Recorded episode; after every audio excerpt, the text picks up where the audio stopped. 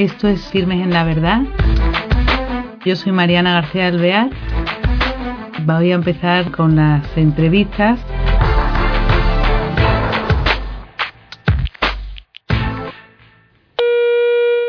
Bienvenidos a un nuevo programa de Firmes en la Verdad.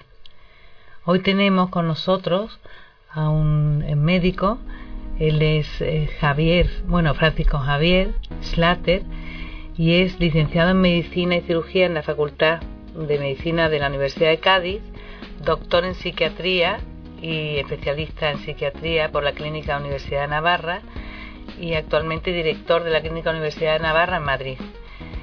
Él, entre muchas cosas, muchos artículos, un largo y extenso currículum, eh, me gustaría hoy eh, destacar sus libros eh, con estos títulos que creo que nos interesan para el tema de hoy además. Uno de ellos es La ansiedad, un enemigo sin rostro. Otro, el título es Supera el estrés y la ansiedad. Otro título, Ser felices sin ser perfectos. Y por último, Heridas en el corazón. Y en este nos vamos a centrar hoy, pero he querido eh, decir los títulos porque es muy interesante tener, muchas veces no sabemos a quién recurrir ni a qué tipo de lectura.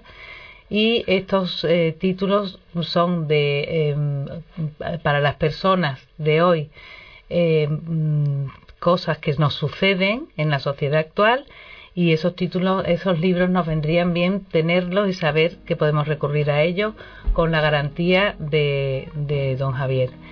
Bueno, eh, no quiero demorarme más. Don Javier, buenas tardes. Me alegra mucho tenerle con nosotros. Muy buenas tardes. Igualmente, ¿eh?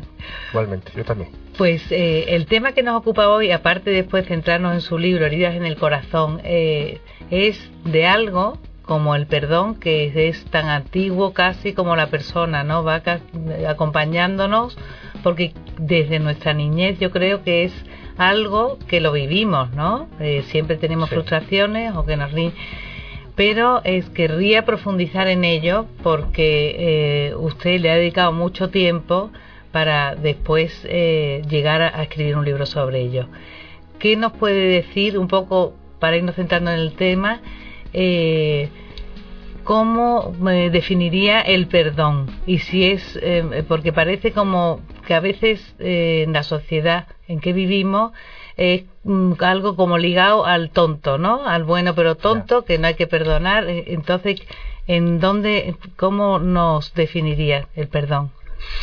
Bueno, pues como es una realidad, como ha dicho, tan natural a la persona, la verdad es que no es una definición, no es una definición fácil, pero pero mm, yo diría que, es un, desde luego un, un, proceso que desde luego eh, parte de una decisión, una decisión que ha de ser libre de la persona, en la cual eh, o mediante la cual respondemos a, con una muestra de comprensión y de amor eh, a una ofensa y que esa, ese proceso, ese, ese perdón, no solamente consigue dignificar a la persona que ha cometido la ofensa, sino que también enriquece a la persona que perdona y se consigue que incluso la relación que podría existir anteriormente no solo se restablezca, sino que hasta se, pueda fortalecer aún más.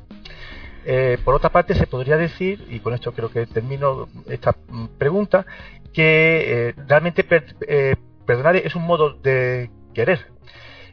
Cuando perdonamos a una persona le estamos queriendo y cuando queremos a, a una persona sabemos que con bastante frecuencia hay que pedir perdón y perdonar.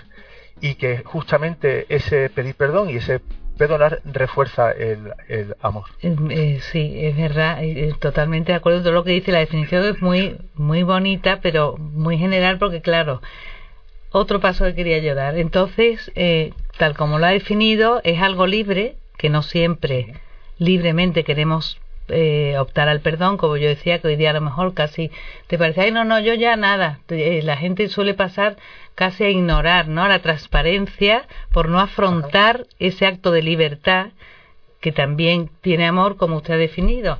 Entonces, ¿qué dificultades encontramos normalmente en la persona, usted que como psiquiatra ve tanto, para el perdón? Bien, a ver, eh, las dificultades desde, el punto de vista más, digamos, de mi campo, de la psicología o, de la psiquiatría, pues empezarían casi diría por la propia forma de ser.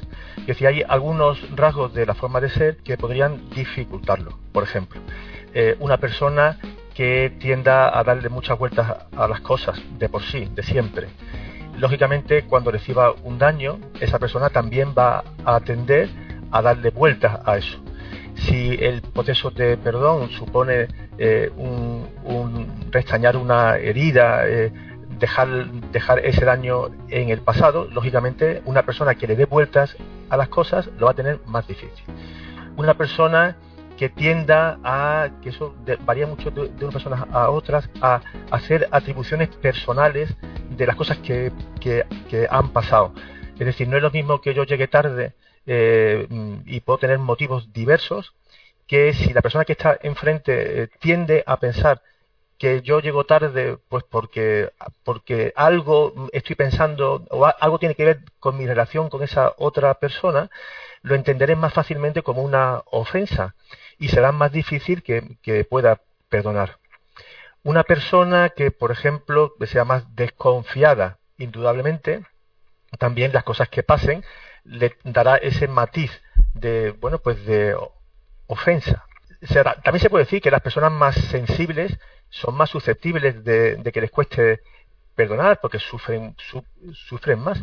Pero yo por ese lado también diría que son también mm, las que más valoran el, el perdón, porque notan más también, digamos, la liberación de, de, cuando ese, ese dolor cesa.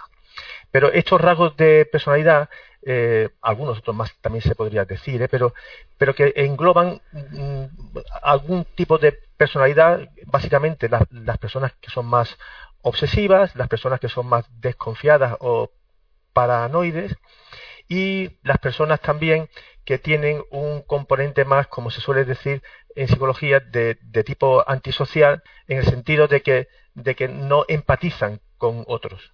Y entonces, claro, el perdón, eh, parte del proceso del perdón exige una, eh, un, un paso de empatía con la otra persona. Entender que quien me ha ofendido es mucho más que la ofensa. Entender que, aunque yo no sepa cuál es el motivo, pero puede que haya un motivo que le ha llevado, no digo un motivo que justifique la, ofensa, pero algo por lo que esa persona eh, ha tenido esa debilidad. Y entender que, aunque no sea esa ofensa, yo también estoy muchas veces al otro lado y soy también ofensor. Y por lo tanto, eh, eso, eh, esa empatía, si no la tengo por, por mi forma de ser, me va a costar también perdonar a otra persona. Entonces, eh, bueno, me imagino también que las circunstancias tienen que ver con, la ofensa también, porque ha, nombrado la ofensa y es verdad que mm, para el perdón hace falta ofender, pero que, son continuas ¿no? en nuestras vidas. Entonces, también circunstancias. Hay mm, más facilidad para algunas circunstancias que otras. Me imagino también eh, que va en relación con lo que antes ha explicado de la personalidad de, de cada cual, ¿no? Ajá, sí, así es. Pero las circunstancias, y diría algo más, el tipo de ofensa. O sea, de hecho hay, eh, hay personas que piensan que hay hechos que son realmente imperdonables. Eh, ¿Qué tendría, cuáles serían las características de ese imperdonable o de, pues mm, se podría decir que a veces se entiende por imperdonable mm, algo que ha causado unas secuelas que no tienen vuelta atrás, pues quizás sea un factor. Otras personas ven como imperdonable cuando entienden que perdonar a una persona va contra la justicia, cosa que está por ver, ¿eh? porque ya adelanto que por definición no existen cosas imperdonables. Puede haber situaciones en una persona en un, en un momento dado que, le puede resultar imposible en ese momento eh, perdonar a otra persona lo cual no significa que ese hecho sea imperdonable más adelante.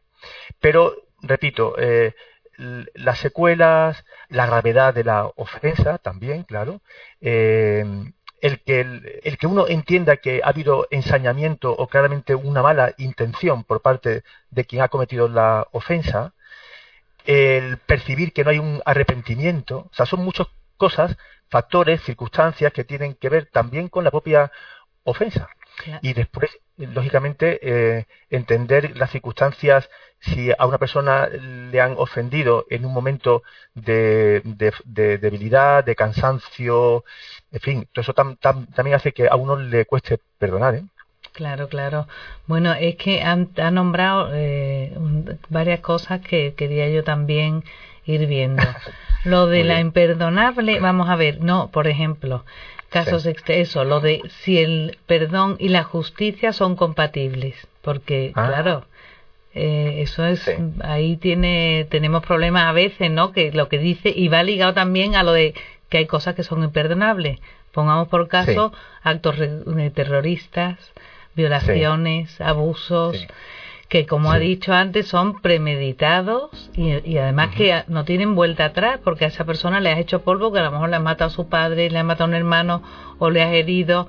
Entonces, ¿eso cómo se come? ¿Cómo puede uno llegar a poder perdonar esas cosas?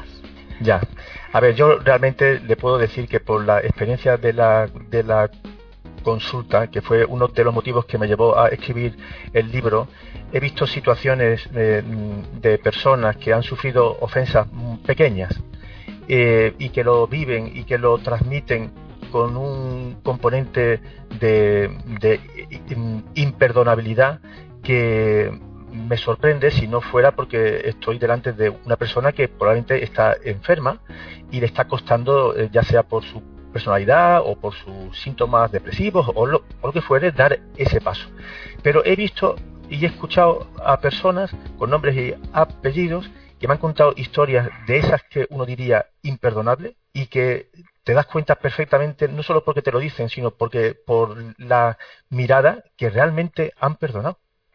No digo que todo, o sea, decía antes que a nadie se le puede exigir que perdone, porque mm, hay que estar dentro de la piel de una persona para saber si en ese momento yo estoy en condiciones de poder perdonar. A mí como, como profesional de la salud mental me ocurre que en algunos casos en las terapias hay un proceso de perdón y un, y un punto importantísimo es eh, acertar con cuándo esa persona está preparada para dar ese paso, porque darle un abrazo, metafóricamente, a quien te ha hecho daño, eh, no se lo puedes exigir siempre a todas las personas, porque le puedes estar poniendo justamente ante una situación doblemente dolorosa si, si la herida se abre o si el agresor vuelve a agredir.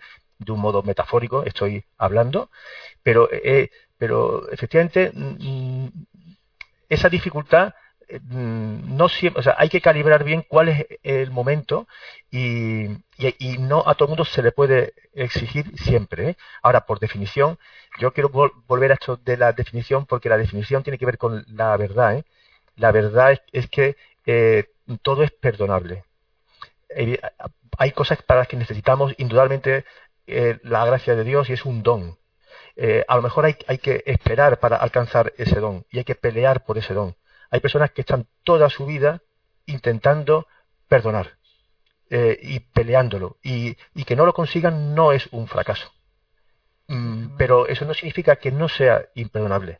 Significa que, bueno, en esta persona concreta, con sus características, por lo que ha ocurrido, parte del sentido de su vida tiene que ver con ese proceso de perdón.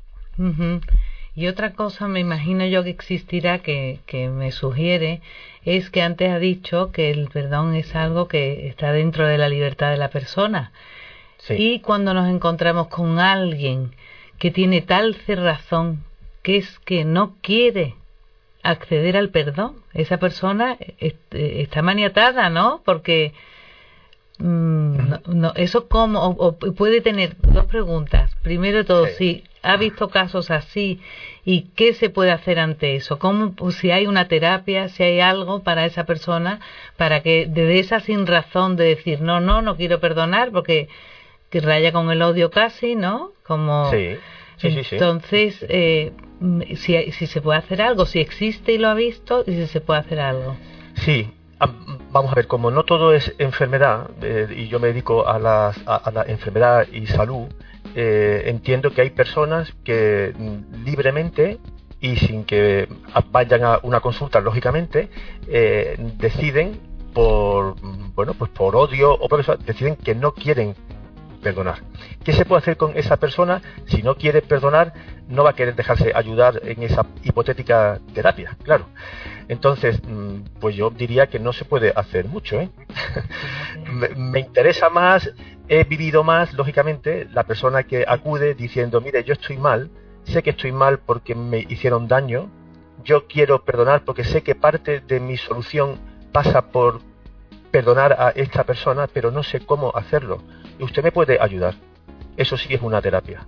Eso sí tiene unos pasos y las terapias siempre tienen un porcentaje de éxito y a veces sale bien y a veces no sale bien. Esas terapias, después de todo, las terapias son tan sencillas, digámoslo así, esas terapias, como hacer eh, de alguna manera con ayuda externa el proceso que cualquiera hacemos eh, cuando perdonamos que tiene una serie de pasos, los libros hablan de más o menos pasos, pero en el fondo hay, es bastante, hay bastante consenso en cuáles son esos pasos del perdón. Y mm, como es médico, otra cosa que quería eh, saber, si usted nota relación entre lo que es el perdón y la salud de la persona. Sí, claro, que influye. No, no voy a, decir que siempre haya, mm, digamos, realidades de ofensas en, en la causa de, la salud, pero tanto en la salud mental como en la salud física. En la salud mental quizás sea más fácil de entender, es más directo que una persona que no está consiguiendo perdonar, que, que ese dolor, que ese daño que ha generado un dolor y que ese dolor que uno no consigue perdonar le lleva a un deseo de venganza o a un deseo de devolver el daño o que no es capaz de, de mire, todos necesitamos la vida es vivir, o sea, uno va avanzando y, vivimos el presente, pero tenemos que mirar hacia adelante. La persona que todavía nota es el dolor de la herida y que sistemáticamente vuelve, digamos, al lugar del crimen y que, aunque sea con la, cabeza, evidentemente, sigue viviendo en el, en el pasado. Eso, eh, de cara a una depresión reactiva, de cara a un cuadro de ansiedad reactivo, a un insomnio, a, un, a una pérdida, a un problema de alimentación con una tensión de fondo.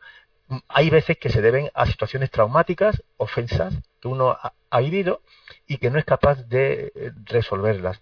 Por lo tanto, por la parte de la salud mental, ya digo que no siempre, por supuesto, pero que sí que existe una relación. Pero es que la salud física también. Hay estudios muy, mami, iba a decir simpáticos, no, es quizás la, palabra, pero muy gráficos, de cómo las personas que tienen mayor capacidad de perdón, cosa que, se pueden medir más o menos con unas escalas, eh, son personas que utilizan menos analgésicos eh, o menos eh, medicación para dormir, ¿no? O que el, el umbral del el dolor es, es, es, mejor en personas que tienen esa capacidad para perdonar o personas que tienen el sistema inmunitario, lo tienen más afectado, al final de cuentas porque después de todo lo que está ocurriendo es como una situación de estrés, en este caso generado por una ofensa que no se ha perdonado y hay como una activación crónica de una persona que está como en alerta continuamente por una ofensa que ocurrió hace tiempo, pero que la sigue teniendo delante de sus ojos. Claro y, es importantísimo seguir avanzando en la vida, claro, y, para el desarrollo de la persona, para su vida diaria. Es fundamental, claro, cómo influye, qué curioso. Y bueno, entonces, eh, ¿qué es lo que le lleva a escribir porque eh, sobre el perdón? Eh, ¿Por qué necesita contarlo? ¿Es tan importante para la persona? Sí, sí, sí. Vamos, yo por lo menos, para mí fue una, una necesidad por, por lo que me supuso de, descubrimiento de esos casos que le he comentado. bueno, no sé si comenté los dos casos, he comentado, le he comentado que me he encontrado con casos muy distintos, muy extremos, ¿no? Y, que coincidió en una época en que tuve varios casos de esos extremos eh, y yo no paraba de estar sorprendido de decir, bueno, ¿qué tiene esta persona eh, que no tiene la otra?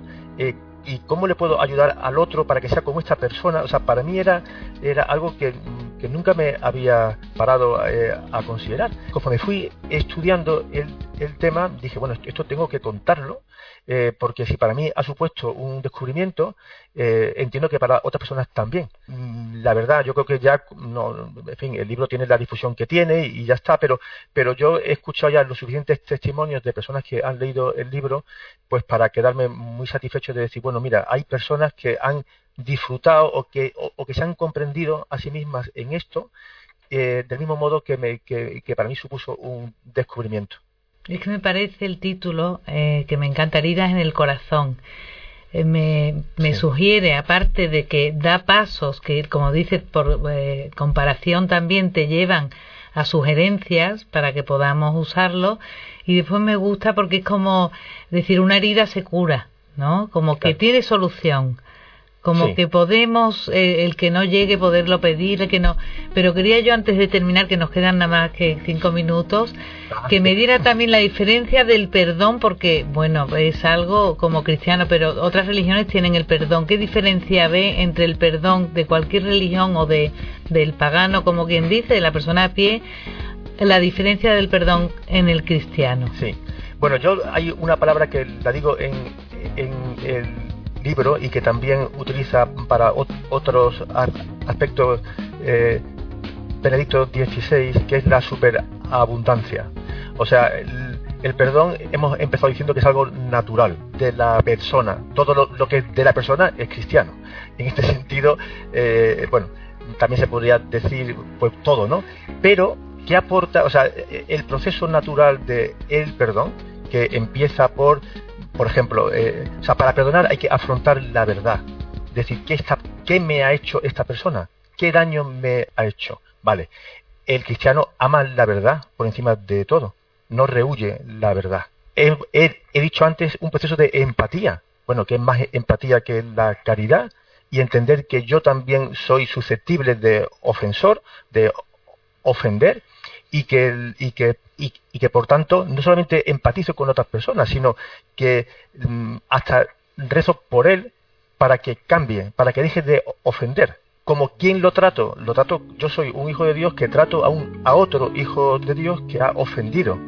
Y yo sé que el Padre, eh, que, que Dios quiere que esa persona eh, cambie, ¿vale? Y que está en mi mano. En mi mano está que así como el otro nos ha hecho partícipes a los dos de, el, de el mal, él, me ha ofendido porque de alguna manera se ha contaminado de ese mal, soy yo quien puedo eh, sanarle a él justamente por un proceso contrario, que es el de perdonarle, hacerle partícipe de algo bueno, el perdón.